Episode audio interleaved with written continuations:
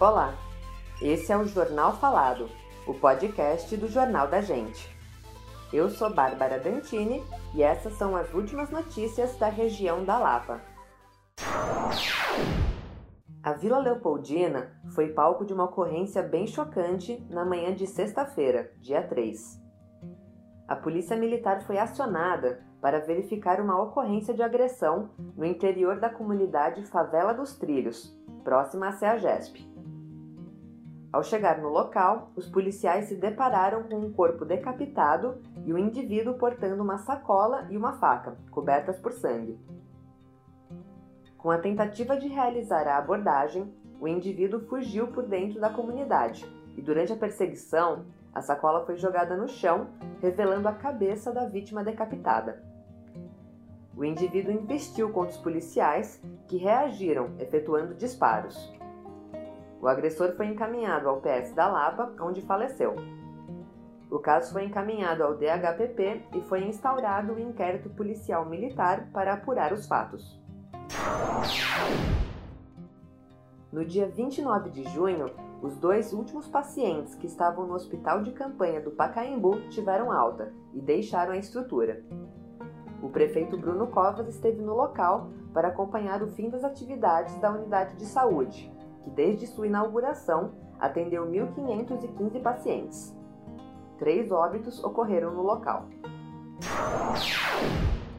Com a reclassificação de São Paulo para a fase amarela de reabertura, a partir de segunda-feira, dia 6, poderão ser reabertos bares, restaurantes e salões de beleza.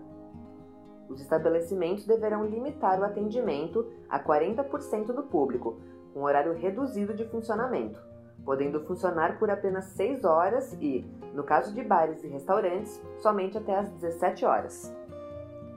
O governo também decidiu antecipar a reabertura de academias, atividades culturais e eventos, mas ainda não definiu uma data. Para as academias, a reabertura será liberada durante 6 horas por dia, com 30% da capacidade de lotação, agendamento prévio das aulas, limpeza dos equipamentos e uso obrigatório de máscara.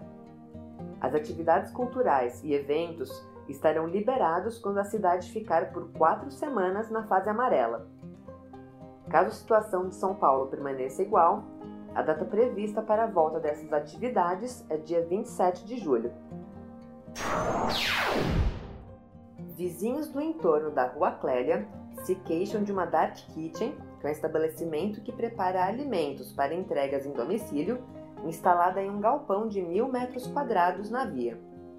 A estrutura tem a previsão de receber a operação de 34 cozinhas. Os problemas começaram com a realização da obra, iniciada no começo da pandemia, em março, que ocorreu de forma ininterrupta, inclusive de madrugada com holofotes e aos finais de semana.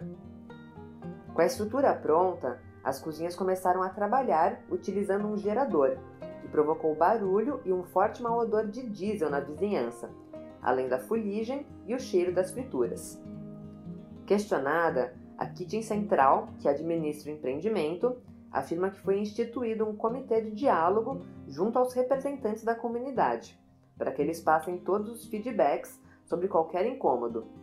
A empresa também informou que busca soluções para os problemas. A Prefeitura, através da Secretaria de Governo Municipal e da Subprefeitura Lapa, assinou o termo de permissão de uso das áreas localizadas nos baixos e adjacências do viaduto missionário Manuel de Melo, o viaduto Pompeia. Entre as obrigações do permissionário estão implantar câmeras de vigilância, realizar a varrição dos espaços, instalar um equipamento de esporte, recreação e lazer, incluir duas atividades de interesse coletivo por mês e, caso realize eventos para mais de 250 pessoas, fornecer banheiros. Os benefícios das atividades físicas são bem conhecidos e vão da redução do estresse ao fortalecimento da imunidade. Para servir como estímulo e inspiração, o Sesc Pompeia estreou a série Rotina de Atleta, um bate-papo ao vivo com esportistas consagrados em diversas modalidades. A primeira conversa foi com a jogadora de badminton Fabiana da Silva, medalhistas nos Jogos Pan-Americanos de 2019 e medalha de prata por equipes nos Jogos Sul-Americanos de 2010, em Medellín. As conversas serão quinzenais, sendo que o próximo evento acontece no dia 17, sobre basquete, e no dia 31 de julho o tema será o Karatê. As transmissões acontecem no perfil do Sesc Pompeia no Instagram. Esse foi o Jornal Falado. Para mais notícias, acesse www.jornaldagente.inf.br. Até o próximo boletim.